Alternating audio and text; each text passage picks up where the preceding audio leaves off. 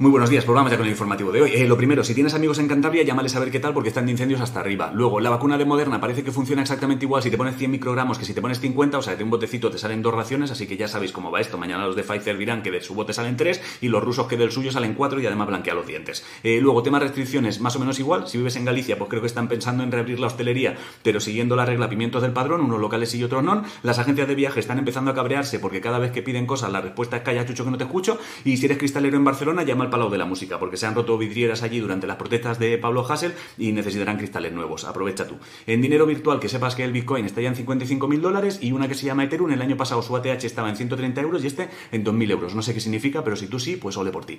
En deportes, eh, Naomi Osaka y Djokovic ganaron en sus cosas, es tenis. Si te gusta el alpinismo, eh, Alex Chicón sigue en sus 13 de escalar en Manaslu. La selección española de rugby ganó a Rusia. En Vallecas estrenaron un nuevo campo. Y si eres fan de Dark Carter y te gusta mucho verlo jugar, tienes que tirar de vídeos viejos en YouTube porque se retiró el sábado. Y en salto, Importante, si conoces al tío encargado de borrar las huellas, dile que es algo que se hace después de medir el salto y no antes, porque ayer borraron el de María Vicente antes de medirlo y seguramente haya perdido el campeonato de España por culpa del tonto rastrillo. En cultura, este fin de murió Arturo Di Modica, que es el tío que hizo la escultura del toro esa que hay en Wall Street. Pedro Simón ganó el premio Primavera de novela, Rosalía actuó en el Saturday Night Live y si eres fan de Blas cantó, que sepas que al final la canción que canta en Eurovisión será Voy a quedarme. En ciencia, el trasto coge piedras que hay en Marte ha mandado fotillas nuevos en color, fotos nuevas y en Instituto de Astrofísica de Canarias ha publicado un estudio sobre cómo se transfiere la energía entre las capas del Sol. Bueno, pues eso.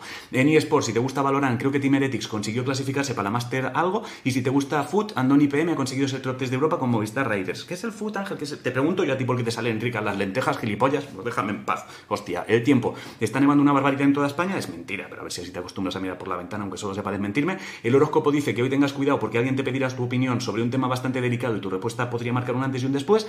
La adivinanza de hoy, eh, el, el cielo y la tierra se van a juntar, la ola y la nube se van a enredar, vayas donde vayas, siempre lo verás, por mucho que andes, nunca llegarás, que es, oye Santa Leonor, si no sabes qué comer, hazte sopa de fideos y échale una yema de huevo, y el ganador del sorteo de las dos entradas con copas es Adri Escolante, ¿vale? Y poco más. Bueno, si te gustan las rutas, hay una web llamada Todo Ruta que precisamente va de eso, y hay, hay un pueblo, Calles, que ha sido elegido el mejor pueblo de España para visitar en familia. Os quiero mucho, a hacer cosas, venga, corred.